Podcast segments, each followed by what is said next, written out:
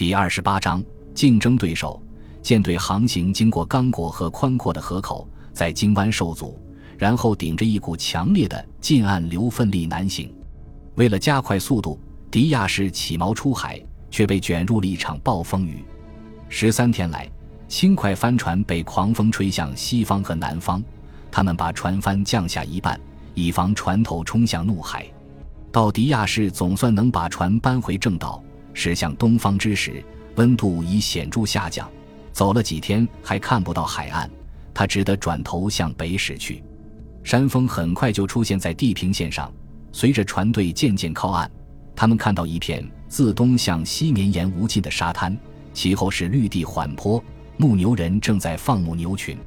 牧牛人看了一眼神秘的船队，就把牛群赶回了内陆。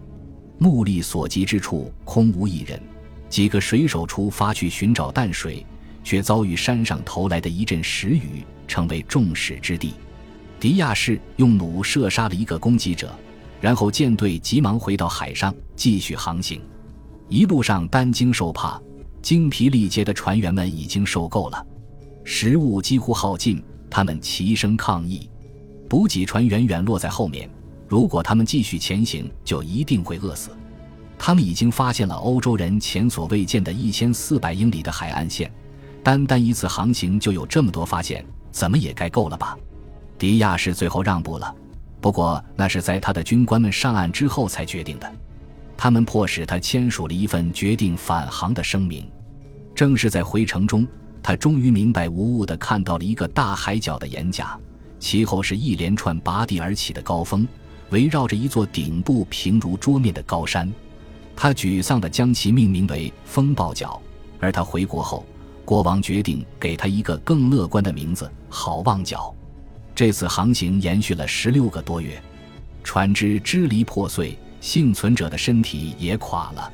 他们经历了一场暴风雨，看到了非洲的南端，还带回了精确的航海图，证明了伟大的托勒密的错误。古老的谜题终获破解，消息走漏出去。欧洲的地图也很快被重新绘制，然而就在他即将航行驶入东方时，迪亚士却不得不认输了。他向国王汇报时充满歉意，说自己既没能找到祭司王约翰，也没到达印度，那些是他肩负的使命，而他没有达到那个高标准。他的发现并不完满，他的大名也不会载入史册。到这时。葡萄牙人已经绘制出整个非洲西岸的地图，这一伟大成就证明了其整个民族不屈不挠的坚定意志。很多人为此付出了高昂的代价。然而，已经胜券在握的他们突然发现，此前所做的一切可能皆为枉然。一四八八年十二月，聚在一起倾听迪亚士报告的众人里，有一个名叫克里斯托弗·哥伦布的热那亚水手。一四九三年三月四日。一条孤独的轻快帆船挣扎着驶进里斯本的海港，停泊在葡萄牙最强大的战船旁。尼尼亚号在暴风雨中受到重创，船帆剥落，船长被迫在力所能及的范围内寻找避难所。这不是克里斯托弗·哥伦布向往的荣归故里。多年来，他力劝葡萄牙国王资助他大胆冒险，向西航行，前往东方。然而，若昂认为意大利人最善吹牛，谎话连篇。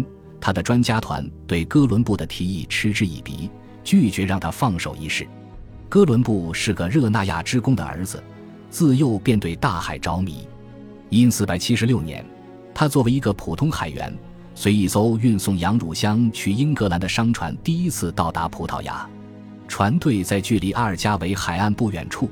航海家恩里克曾经的行动中心所在地附近遭到猛烈的袭击。当他所在的船开始沉没之时，这位年轻的水手抓住一只桨，纵身入海，半游半漂了六英里后上了岸。这种戏剧性的亮相之后，他来到了里斯本，娶了一位贵族的女儿，投入了葡萄牙的海军事务。哥伦布并不是第一个提议向西航行前往东方的人。这个念头至少可以追溯到罗马时代，近来又屡屡有人重提。因四百七十四年，一个名叫保罗·达尔波佐·托斯卡内利的佛罗伦萨著名知识分子曾写信给他的众多通信者之一，名叫费尔南·马丁斯的里斯本天主教修士，提出一个计划，建议向西航行到印度去，因为这比从几内亚去往香料产地的行程要短。教士把这封信呈给宫廷，该计划在那里受到冷遇，却传到了新来的热那亚人的耳朵里。哥伦布被这样一个宏大的探险和逐利计划打动了，便写信给托斯卡内利，索要一份信件的副本。信件副本如期到达，还附上了一张地图，上面标注着佛罗伦萨人建议的路线。哥伦布全身心地投入到密集的研究之中。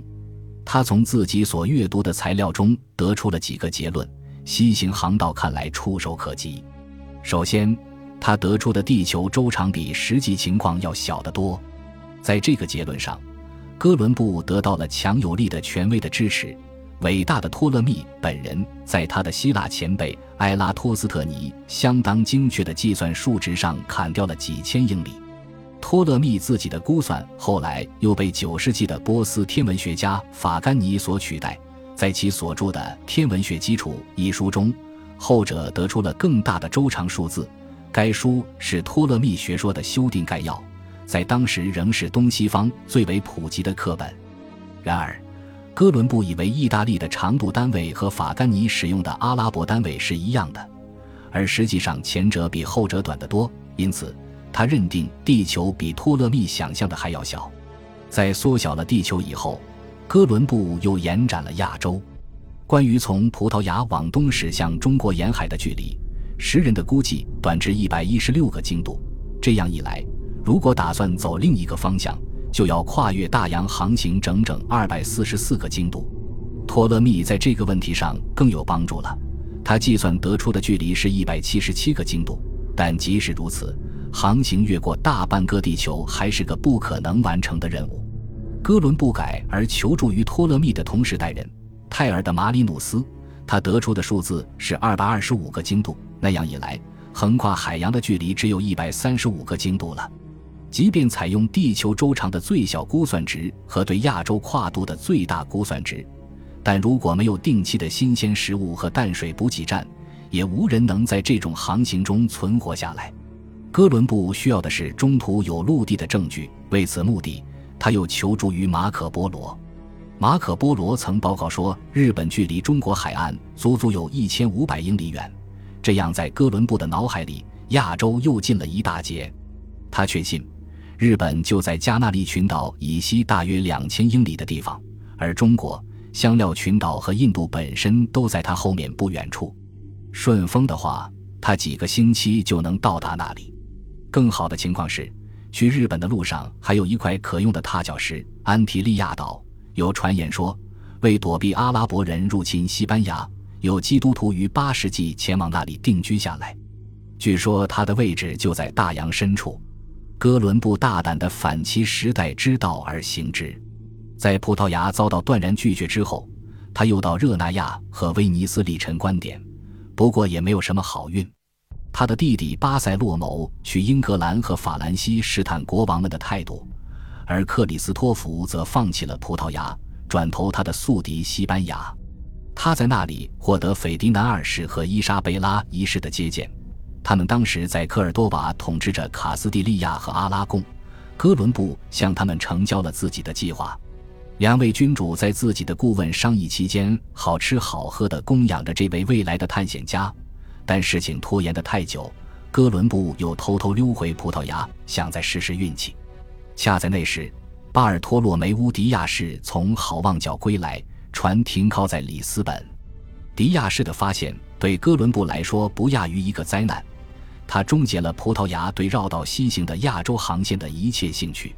哥伦布又溜回卡斯蒂利亚，却得知斐迪南二世和伊莎贝拉一世的专家们认为他的诺言和提议全无可能，徒劳无功，应予拒绝。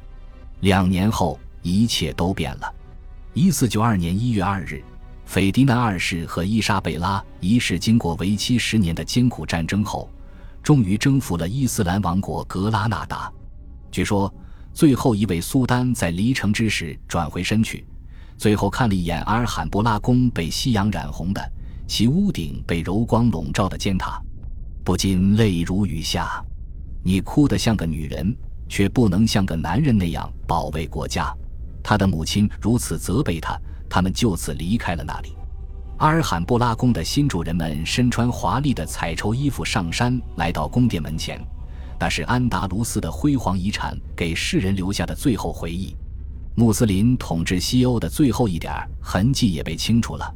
王室夫妇立即派人向教宗报信，他们虔诚地自夸道：“我们的主乐意赐予我们对格拉纳达国王和摩尔人的全面胜利。”他们是我们的神圣天主教之敌。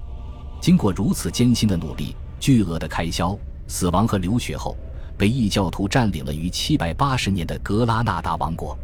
信中未提及的尴尬事实是，在过去二百五十年的大部分时间里，格拉纳达一直是卡斯蒂利亚的附庸国，不仅向其供应绝佳的穆斯林物品，还为其军队补充兵力。感谢您的收听。喜欢别忘了订阅加关注，主页有更多精彩内容。